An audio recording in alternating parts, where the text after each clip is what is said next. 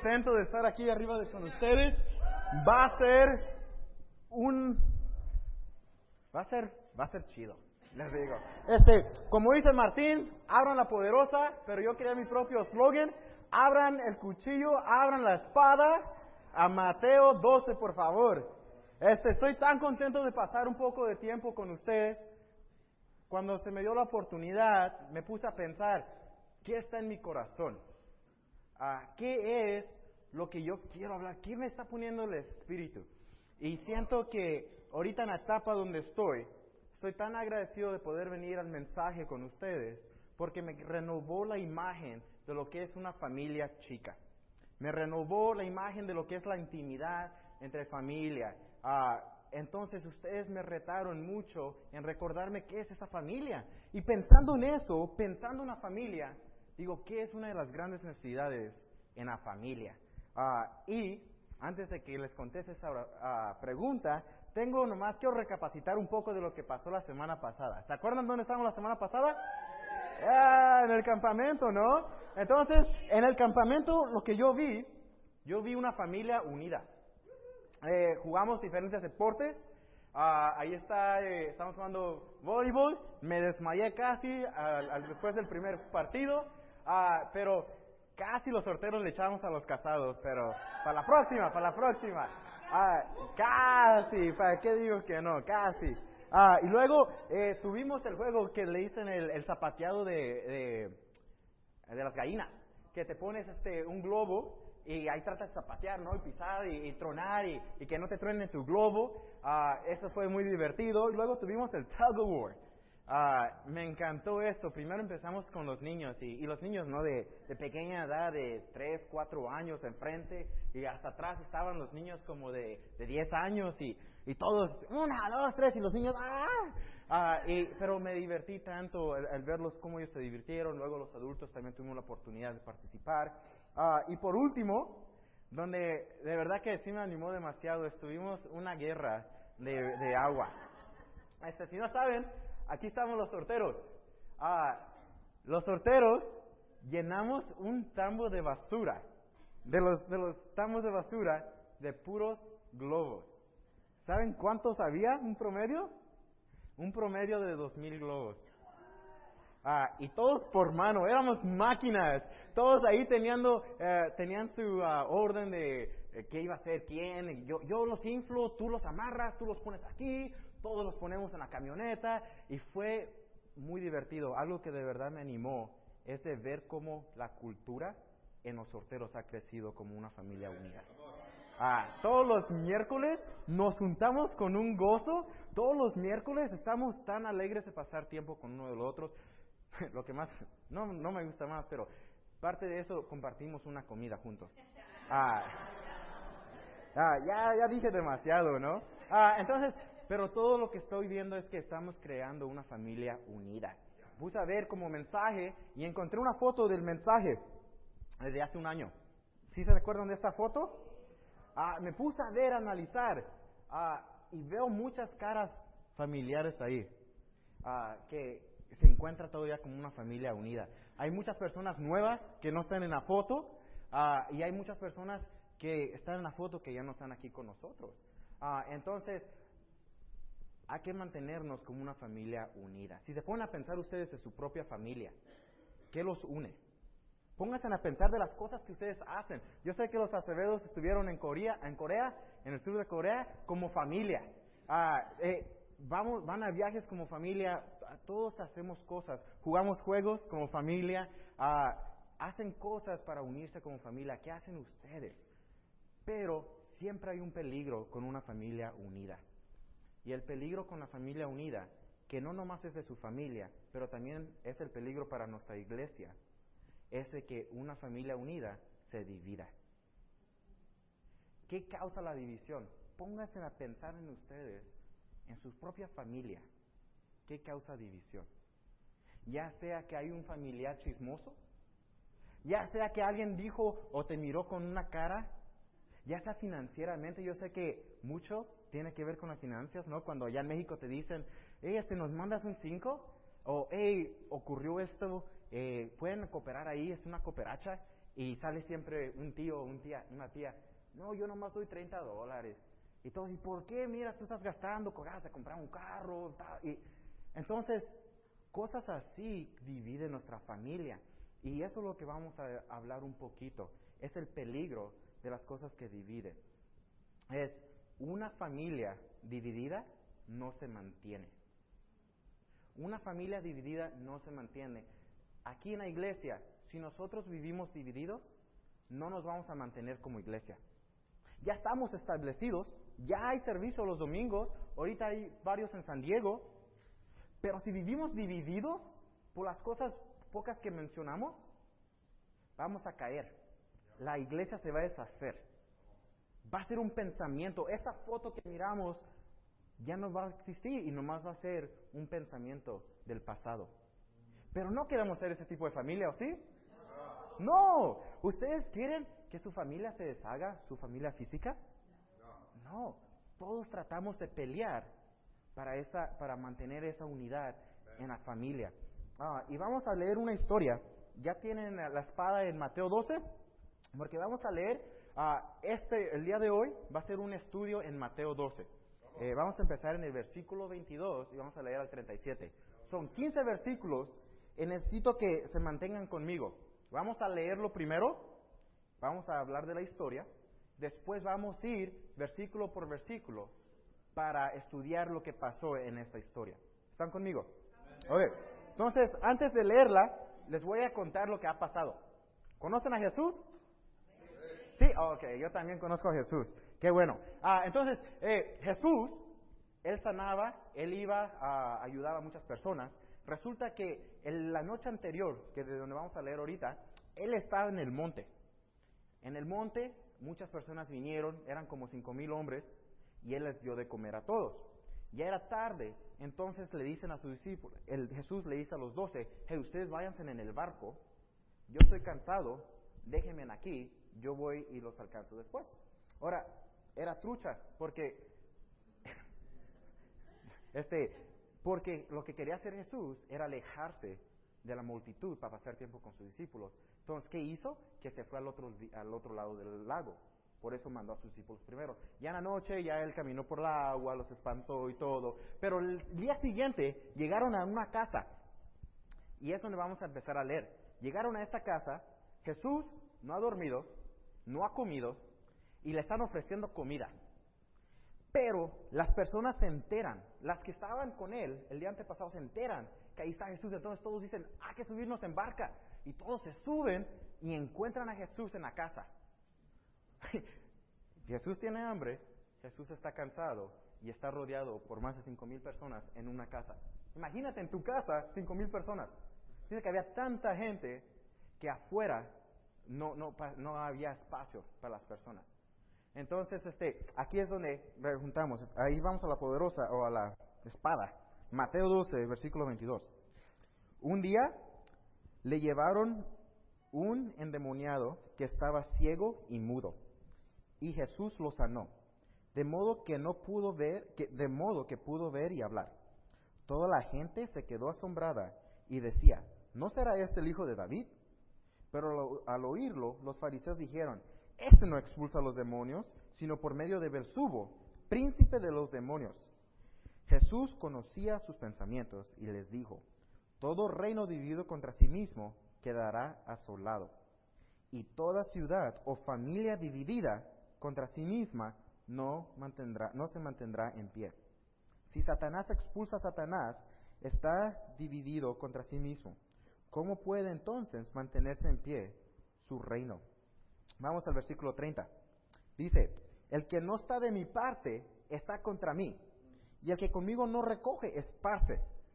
Por eso les digo que todos los, a todos se les podrá perdonar todo pecado y toda blasfemia, pero la blasfemia contra el Espíritu no, es, ah, no se le perdonará a nadie. A cualquiera que pronuncie alguna palabra contra el Hijo del Hombre se le perdonará, pero el que hable contra el Espíritu Santo no tendrá perdón, ni, este, ni en este mundo, ni en, ni en uh, venidero. En el versículo 33 dice, si tiene un buen árbol, su fruto es bueno. Si tienen un mal árbol, su fruto es malo. Al árbol se le reconoce por su fruto. Camada de víboras, ¿cómo pueden ustedes, que son malos, decir algo bueno? De la abundancia del corazón habla la boca. El que es bueno, de la bondad que atesora el corazón, en el corazón saca el bien, pero el que es malo, de su maldad saca el mal. Pero yo les digo que en el día de juicio todos tendrán que dar cuenta de toda palabra astiosa que hayan pronunciado, porque tus palabras se te absolverán y por tus palabras se te condenarán. ¿Sí se quedaron conmigo? ¿Sí entendieron la historia? Ahí va. Para los que no entendieron, está Jesús y sana a un ciego. Los fariseos, que son los religiosos, los que saben todo, le dicen, oh, perdón, antes de esto, toda la gente dice, wow, Él es el hijo de David, Él es el que sana, Él es el Mesías. Y los fariseos dicen, no, él, él a los demonios los saca porque Él tiene Satanás adentro de Él. Y empieza un debate donde Jesús los disipula, donde Jesús les llama la atención y les dice que una casa dividida no permanece, no se mantiene. ¿Por qué empezó todo esto? ¿Por qué empezó el conflicto entre Jesús y los fariseos? Porque los fariseos hicieron o dijeron una frase aciosa. En versículo 36 dice, pero yo les digo que en el día de juicio todos tendrán que dar cuenta de todas palabras ociosas que hayan pronunciado. ¿Qué causó ese conflicto? Las palabras ociosas que fueron dichas por los fariseos. Todo lo que leímos es un conflicto causado por palabras ociosas. Mi punto es, ¿qué causó el conflicto? Las palabras ociosas, como dice en el versículo 36. ¿Qué son palabras ociosas? ¿Alguien de ustedes aquí sabe quién son las palabras ociosas? Más o menos, sin valor, careless, en español, en inglés, sin pensar. La busqué en Google, porque Google también funciona en español. Dice, palabras ociosas es algo inútil. Cuando dices algo sin pensar, algo a lo inútil. Sin fruto, palabras que no tienen fruto, que no les ayuda a nadie. Palabras sin provecho, algo que nadie puede aprovechar, algo que no le ayuda a nadie. Palabras sin sustancias. Entonces aquí dice que las palabras ociosas son inútiles, son sin sustancia, sin fruto, y estas cosas son las que dividieron el grupo donde estaba Jesús. Las palabras ociosas dividen la familia que a ti te importa. Pónganse a pensar en los pleitos que tienen en su familia. Son las palabras, las frases, la, la, forma que ellos actúan, ociosas, que se nos quedan pegadas en el corazón y causa la división. Oremos. Ah, Padre, te gracias por hoy, por este tiempo que nos has dejado estar aquí. Te pido que por favor sigas con nosotros en nuestro estudio. Eh, en este estudio que vamos a poder entrar más en la escritura y ver por qué las palabras ociosas dividen tanto. Ayúdanos a formar una convicción que como discípulos, como seguidores de ti, no vamos a decir palabras ociosas. Que vamos a tomar una, una convicción, Señor, que no, nos va a que no vamos a dejar que las circunstancias nos afecten. Que vamos a lidiar con nuestro corazón. También te pido que nos ah, des una convicción nueva de poder hablar cuando cosas ah, ociosas se dicen entre nosotros para poder proteger la unidad de nuestra familia, espiritual o en la casa. Por favor, quédate con nosotros el resto del servicio y acompáñanos, por favor, en las siguientes escrituras. En nombre de Jesús, amén. Ok, entonces regresamos. ¿Están conmigo todavía? O ya los aburrí. Ah, regresemos al versículo 22.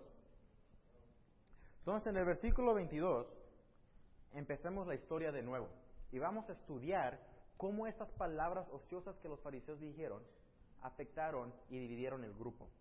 Dice que un día le llevaron un endemoniado que estaba ciego y mudo, y Jesús lo sanó de modo que pudo ver y hablar. Es importante notar que este endemoniado era ciego. ¿Por qué es importante? Porque en Ezequiel 35, versículo 5, lo pueden anotar si quieren, había una profecía que el Mesías, que el Hijo de Dios, iba a venir abriéndole los ojos a los ciegos. Eso es lo que dice esta profecía en Ezequiel 35, 5.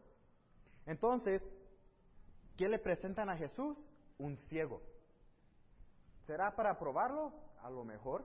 ¿Y qué hace Jesús? Lo sana.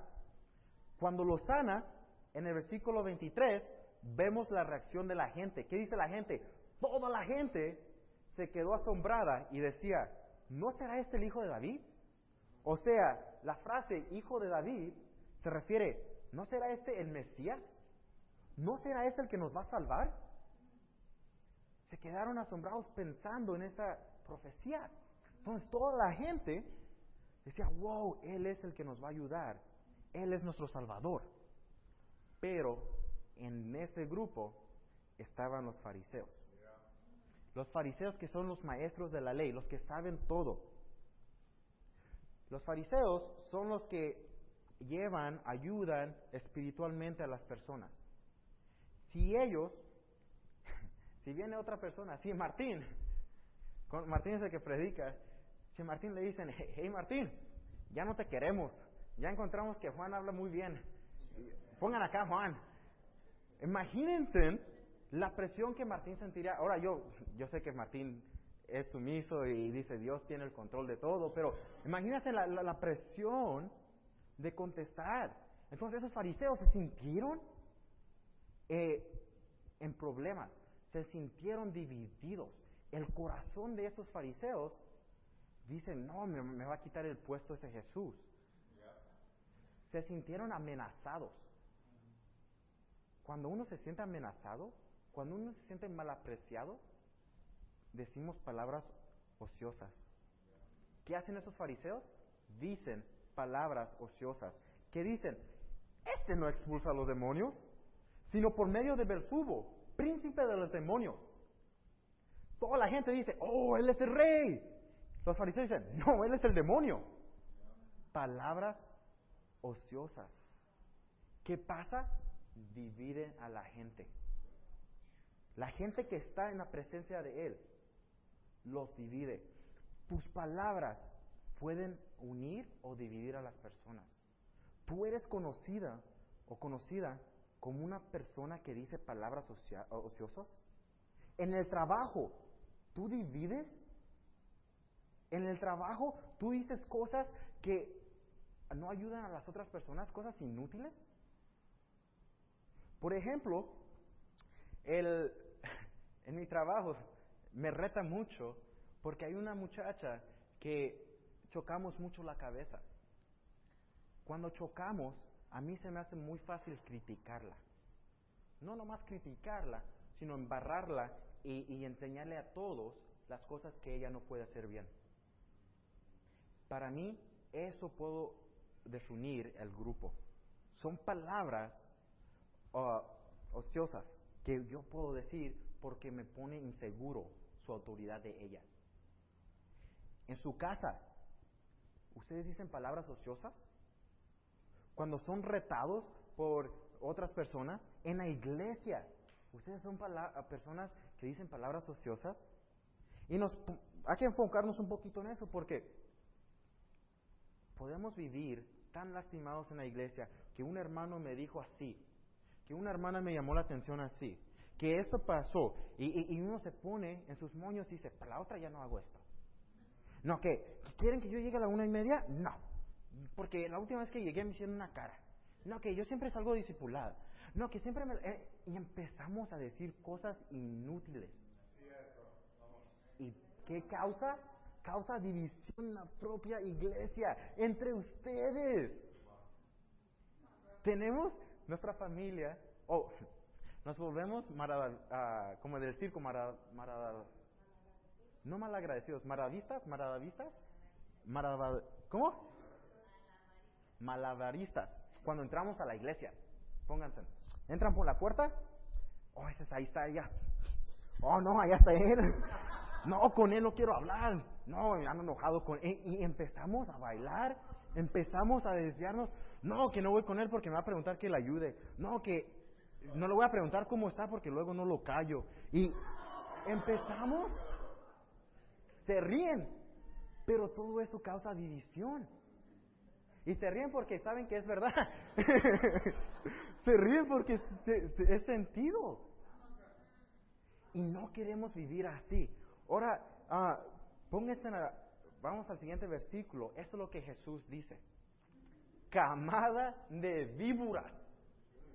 ¡Qué imagen! Dicen que los fariseos son una camada de víboras. Si ustedes hacen eso en su trabajo, en su casa, en la iglesia, Jesús les está llamando camada de víboras. ¿Qué es una camada de víboras? Es un, una, uh, un almacén, un nido de víboras. ¿Por qué? Se las pasan mordiéndose y picoteándose a sí mismas. En la iglesia yo he escuchado picotes de uno al otro. No, que esa persona me mira mal. No, que esa me hizo esto. No, que esa persona me quedó mal. Y nos picoteamos uno a los otros. ¿Qué crea? División. Una familia dividida no se mantiene en pie. No queremos ser una iglesia picoteada o que picamos a todos. No queremos ser un nido de víboras. No queremos que otras personas vengan y digan, ¿qué les pasó en esa iglesia? Entre todos estaban quejando, nadie se hablaba. Ya, y, y ese es el peligro de una familia unida, que si no nos cuidamos unos a los otros, vamos a ser esas personas que nos vamos a poder, que nos vamos a destruir uno al otro. En Efesios 4:29, voy a cerrar e, e, e, esa parte de que tú, yo, hay que formar una nueva convicción, que no vamos a ser personas que dicen palabras ociosas. ¿Por qué? Porque causa división entre la familia, Jesús la detesta, nos dice que somos un nido de víboras. Y tres, hay una escritura que nos dice que no seamos así. en Efesios, en Efesios 4:29 dice, eviten toda la conversación obscena. Por el contrario, eviten toda la conversación obscena. Eviten decir palabras ociosas. Eviten decir palabras inútiles. Eviten de decir palabras sin fruto. Por al contrario, al contrario, que sus palabras, ¿qué? Contribuyan a la, a la necesaria edificación y sean de bendición. para quienes escuchan. Nos está retando esa escritura que no hables, no digas palabras ah, ociosas. Pero ponte a pensar, si me escuchan, ¿Qué puedo decir para que ellos se identifiquen? ¿Qué puedo, ah, para, ¿Qué puedo decir para que los bendiga? Es lo contrario de decir cosas ociosas. El problema, como dijo Jesús, viene del corazón. ¿Por qué son las palabras ociosas tan malas? Hago esa pregunta, a ver si me ayudan a contestarla. ¿Por qué las palabras ociosas son tan peligrosas o son tan malas? ¿Mande? ¿Porque no valen? te hacen sentir mal, causan división, influye a otros. ¿Les ha pasado que echan unas palabras y luego los otros agregan? oh, de verdad, esa persona me lo hizo así. Oh, sí, pues yo también, si te contara. Y de repente empieza un fuego contra una persona y la persona no tiene la menor, la menor idea que están hablando de ella. No le dan oportunidad ni de cambiar. No le dan oportunidad ni de ver sus errores. Ah, y todo esto viene del corazón. Los fariseos dijeron, cosas ah, ociosas porque se sentían retados. Tu inseguridad te va a llevar a decir cosas ociosas. Tu propio oscuridad en tu corazón te lleva a decir cosas oscuras. Jesús toma el tiempo para contestarles. muy, ah, muy fácil dice, oh, sí, ese es el rey de los ah, del, demonio. Jesús dice, oh, pero si, si fuera yo el rey del demonio o de Satanás, si yo fuera Satanás, un, un reino ah, dividido no, no permanece. Entonces les contesta su oración o les contesta su pregunta, pero luego toma la oportunidad de disipularlos.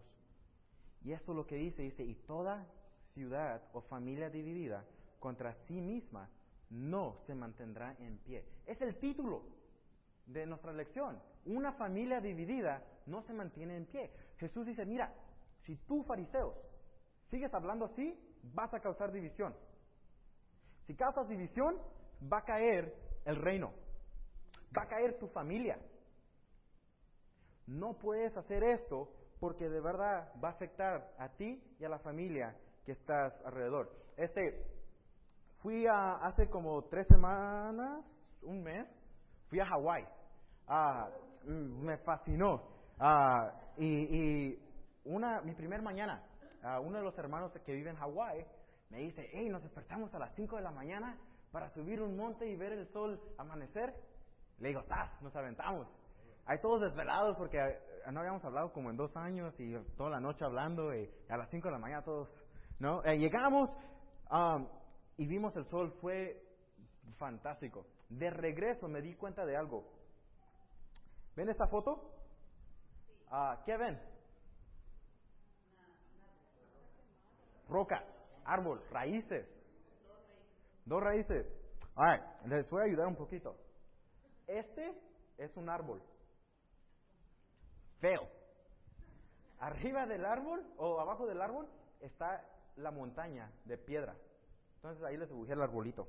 Ah, para que puedan ver. Me puse a pensar. Dije, ¿por qué las raíces se ven? Aquí. Ya son las raíces del árbol.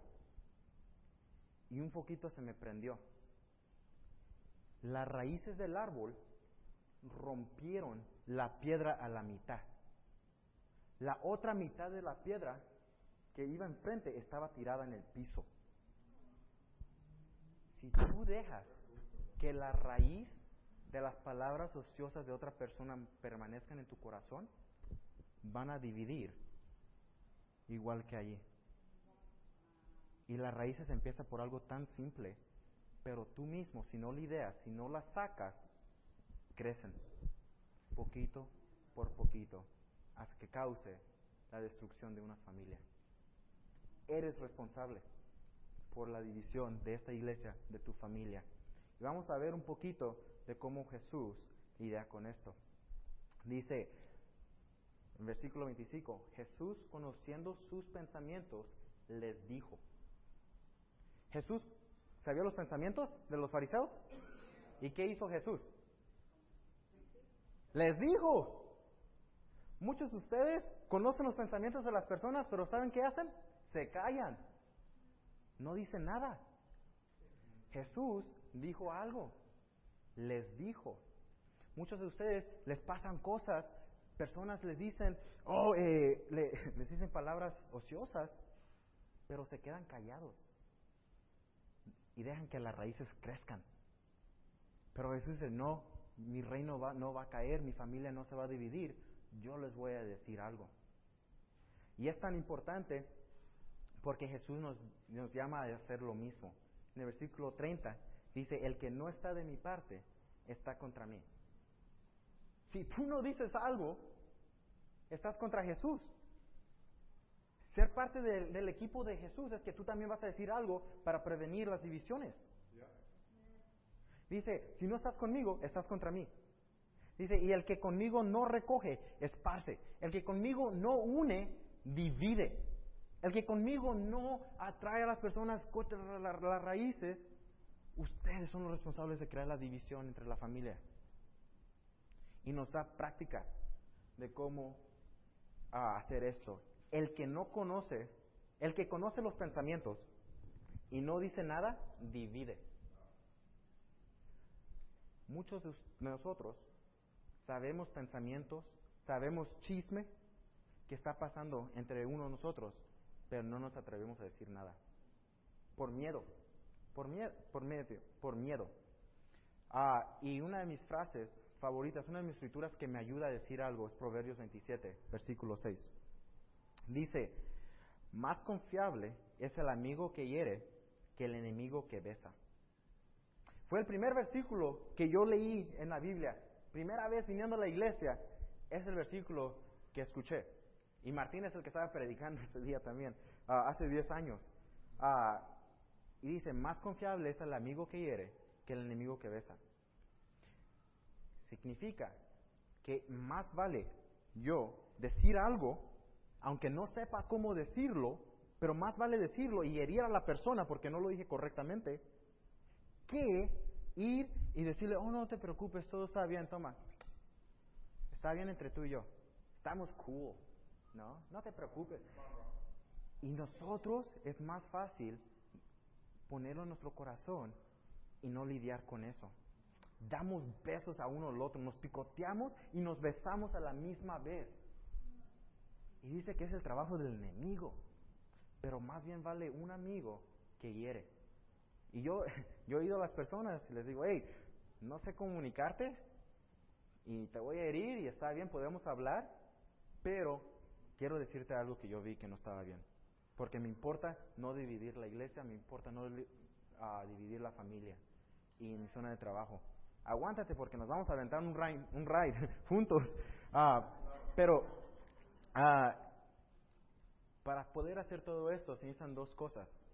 y ya para concluir, la primera cosa que uno necesita es aprender a comunicar. Sí o no es, es uno de los factores más grandes en no querer hablar con otra persona es no sabemos qué decir. Sentimos tanto que vamos acá y, hola, no sabemos qué decir. O a veces les decimos todo, pero no saben ni qué estamos diciéndoles. Ah, entonces, yo he visto que el 90% de la batalla es ustedes entendiendo lo que sienten es el 90% de la batalla. Tengo una frase, dice, enfócate en los hechos, no en tus emociones. Si quieres aprender a comunicar, enfócate en los hechos, no en tus emociones. Si nos enfocamos en las emociones, empezamos a traer cosas del pasado. No, que esa persona siempre hace esto, que esa persona siempre me dice así, siempre me mira así. Pero si te enfocas en los hechos, mira, esa persona llegó tarde por 15 minutos. Ese es un hecho. Emociones, esa persona siempre llega tarde. El hecho es, llegó tarde 15 minutos. Entonces, para poder comunicar con uno al otro, enfócate en los hechos y no en las emociones. Tú tienes que entender lo que estás sintiendo. Hay una, voy a, algo que me ayuda mucho es voy a la terapia, ah, porque yo mismo me reté a aprender a comunicar, lidiar con las viejas este, heridas que he tenido y la forma que uno se lidia con las heridas es aprendiendo a comunicar lo que sientes. Algo que mi terapista me enseñó es esta frase, eh, esta fórmula Anótenla porque de verdad que se ayuda. Y vamos a caminar, ya casi termino. Ah, dice, dice este, la fórmula va así. Cuando blank me sentí blank porque blank para la próxima blank. Alright. Si pasó una situación, ayer pasó una situación, ah, o con mi hermano y yo pasamos una. A mi hermano soy yo le digo tantas cosas ocias, ah, ociosas que le pido perdón siempre, pero me viene y me dice, Cristian, cuando tú me dijiste esto, me dijo un hecho, no me dijo sus emociones, me dijo un hecho. Cristian, cuando tú llegaste tarde, 15 minutos, ese es hecho, esa no es emoción. Me dice, me, me sentí y me da dos a tres frases o emociones que sintió. Me sentí desanimado, me sentí ofendido y me sentí desvalorizado. Simple. Luego explica por qué. Porque yo estaba emocionado de verte y, estaba emocionado de los planes que teníamos. Ahora que llegaste 15 minutos tarde, ya no podemos hacer esos planes. Bien específico. Y me dice, para la próxima me gustaría que llegaras a, tiempo y planearas tu ruta mejor. Es tan fácil, pero esto no es para mí, esto es para la otra persona. El 90% de la batalla es saber lo que tú tienes, es entenderte a ti mismo. Cuando tú puedes llenar esto, te entiendes tú mismo. Si tú no puedes llenar esto, no vayas a hablar con otra persona, porque todavía estás basándote en las emociones. Tienes que llenar esto para poder hablar. Ya, mi último es, aprende a escuchar. Porque ya, es, muchos de nosotros podemos ir a hablar, pero muchos de nosotros no sabemos escuchar. Mi frase abajo de esa dice, pelea, pelea para entender, no para defenderte. Muchos de los que escuchan pelean para defender. Yo nunca hago eso. Yo, yo, yo te hago esto, esto, esto, y una, una vez que hice algo mal, me lo estás recalcando en la mente. Yo cuántas veces, ya nunca. No pelees para defenderte, pelea para entender. Es interesante, muchas de las veces que tú hieres a otra persona, el conflicto termina cuando la persona se siente entendida. Eso, si se pone a pensar en todos los conflictos en su familia, especialmente si tú tienes el conflicto, no te sientes entendida o entendido por la otra persona. Sientes malentendidos. Entonces, si te enseñas a escuchar, vas a poder entender a la otra persona. A veces, no sé por qué, como latinos, pensamos que al escuchar y repetir lo que ellos nos dijeron, nosotros nos damos la culpa. Como nosotros tomamos la culpa. Entonces podemos escuchar lo que nos están diciendo, pero si no repetimos, estamos bien. Pero si yo repito y me hago entender que yo entendí, estoy aclarando mi culpa. Oh, sí, ya tuve el error. No sé si me voy a entender. pero no, repite la que la otra persona está diciéndote para que, se, para que ella sepa que tú la entiendes. Y el conflicto se va a desaparecer esa división. A Santiago 1.19 dice, mis queridos hermanos, tengan presente esto, todos deben estar listos para escuchar y ser lentos para hablar y para enojarse. Dice que Dios nos dio dos orejas para escuchar y una boca. No nos dio dos bocas, nos dio una. Entonces escuchen primero, ayuden, comuníquense con uno al otro, no dejen que las divisiones de las palabras ociosas nos dividan como familia aquí, ni en su casa, ni en su trabajo. Jesús le importó esto, le importó la unidad, y porque a Jesús les importó, también nos debe importar a nosotros. Gracias, que tengan un gran día y, que tengan un buen domingo.